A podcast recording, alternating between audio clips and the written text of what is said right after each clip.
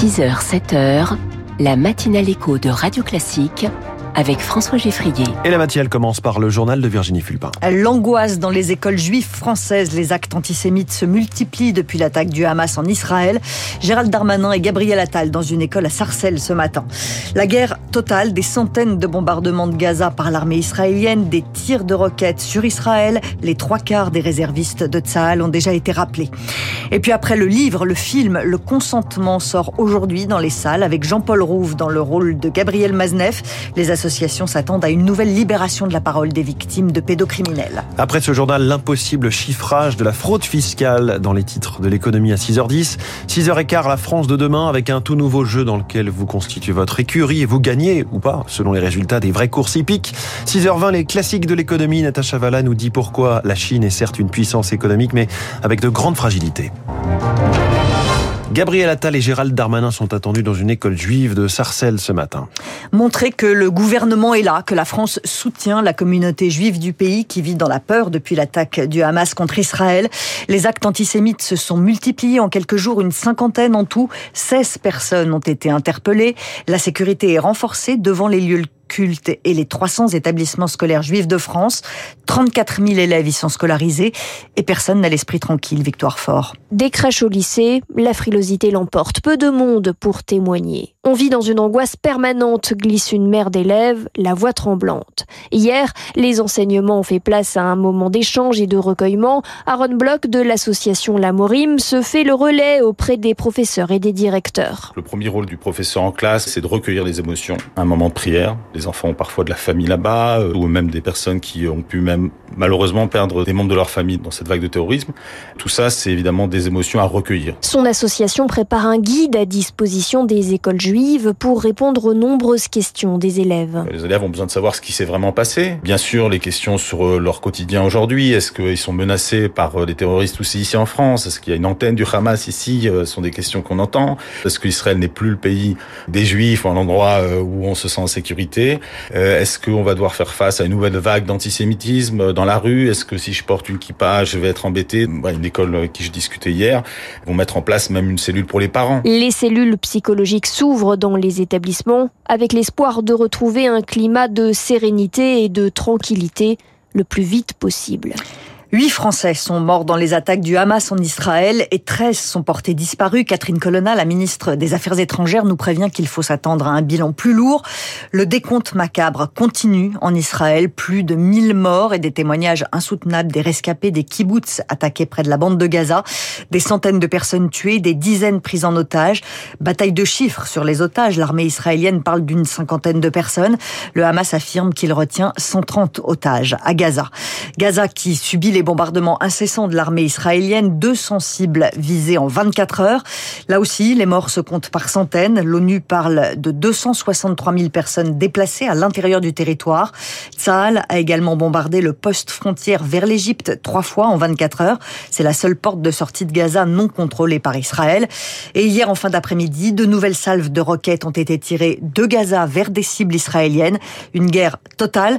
Les trois quarts des réservistes de l'armée de l'État hébreu ont déjà été rappelés David Mansour, pas encore, il a 47 ans et pour l'instant, seuls les réservistes de moins de 40 ans sont mobilisés, mais ce père de famille se tient prêt. Là, on comprend bien que c'est une question existentielle pour Israël. Pour ça, il faut de la main-d'œuvre, il faut des soldats, il faut des gens, et c'est pour ça que tout le monde s'est mobilisé. Et on y va euh, avec une certaine euh, obstination que c'est ce qu'il faut faire sur le moment, mais c'est pas quelque chose de facile. Quand tu pars de chez toi, ta femme est triste, elle pleure, les enfants ils savent pas s'ils vont te revoir. C'est notre réalité ici en Israël. Si on parle de 300 000 réservistes qui se sont présentés en Israël, c'est tous les pères de famille pratiquement qui ont jusqu'à 40 ans. C'est ton cousin, c'est ton voisin, c'est ton patron, c'est ton boucher, c'est ton coiffeur, c'est celui que tu pensais qu'était ton ennemi, que t'étais pas d'accord avec lui dans des idées politiques. Mais là, tout le monde est uni et tout le monde est sur le front. C'est la mère patrie qui est meurtrie là avec des choses qui nous horrifient et il n'y a pas le choix.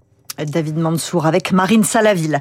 L'Union européenne est unanime pour soutenir Israël face à l'attaque terroriste du Hamas, mais pour ce qui concerne l'aide à apporter aux civils palestiniens, c'est plutôt le cafouillage. L'exécutif a d'abord annoncé la suspension de son aide au développement avant de faire machine arrière quand plusieurs États membres, dont la France, ont exprimé leur désaccord. L'Europe veut maintenant continuer à fournir une aide tout en s'assurant que les crédits ne financent pas les activités du Hamas. La Russie de Vladimir Poutine échoue à revenir au Conseil des droits de l'homme référendum de l'ONU. L'Assemblée générale a voté contre. On attend le verdict aujourd'hui au procès de l'attentat de Magnanville. Et la réclusion criminelle à perpétuité requise contre le seul accusé, Mohamed Lamina Bérouz, est jugé pour complicité dans l'assassinat de deux policiers à leur domicile en 2016. Ses avocats plaident l'acquittement. L'assassin de Jessica Schneider et Jean-Baptiste Salvin avait lui été tué par le raid le jour des faits.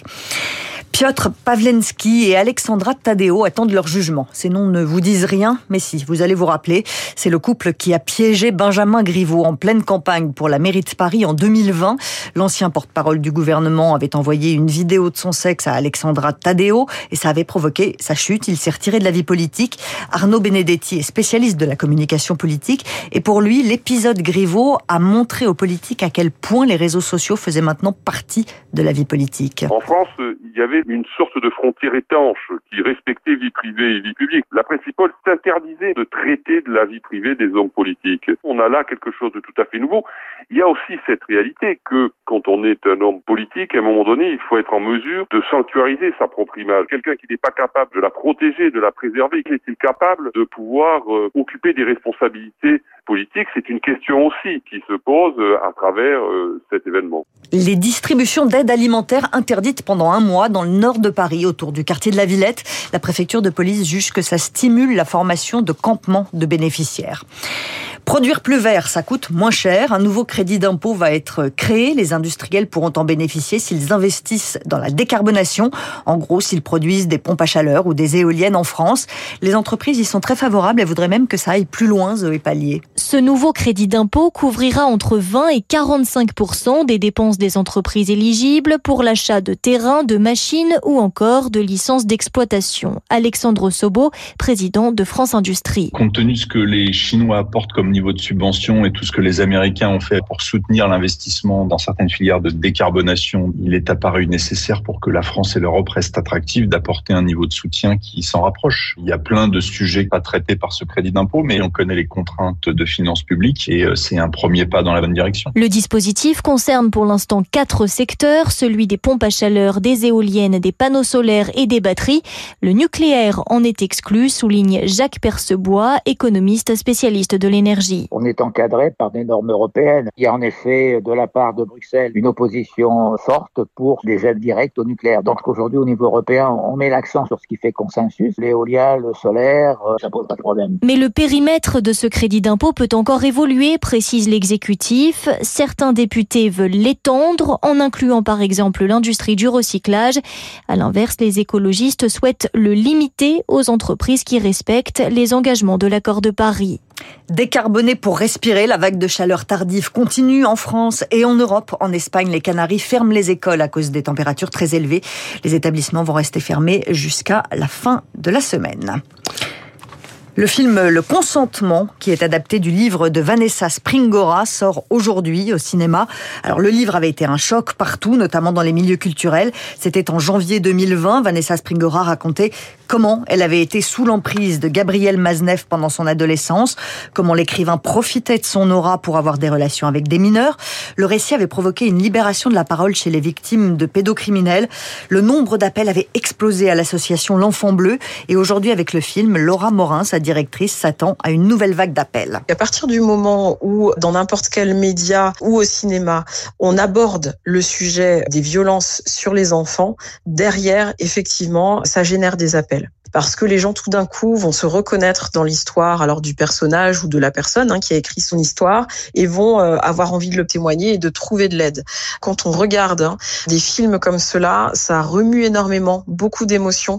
Donc voilà, ne pas hésiter à appeler les associations comme l'Enfant Bleu ou le 119, mais en tout cas euh, vraiment euh, ne pas rester seul avec sa détresse. Les associations et le 119 sont là pour ça. Et des propos recueillis par Diane Berger. Et puis Gérald De Palmas euh, arrête sa carrière. Le chanteur souffre euh, d'un problème de voix récurrent. Il va sortir euh, un dernier album en novembre. Et puis ensuite, ce sera terminé. Je suis presque mort. Quelques mois et c'est bon.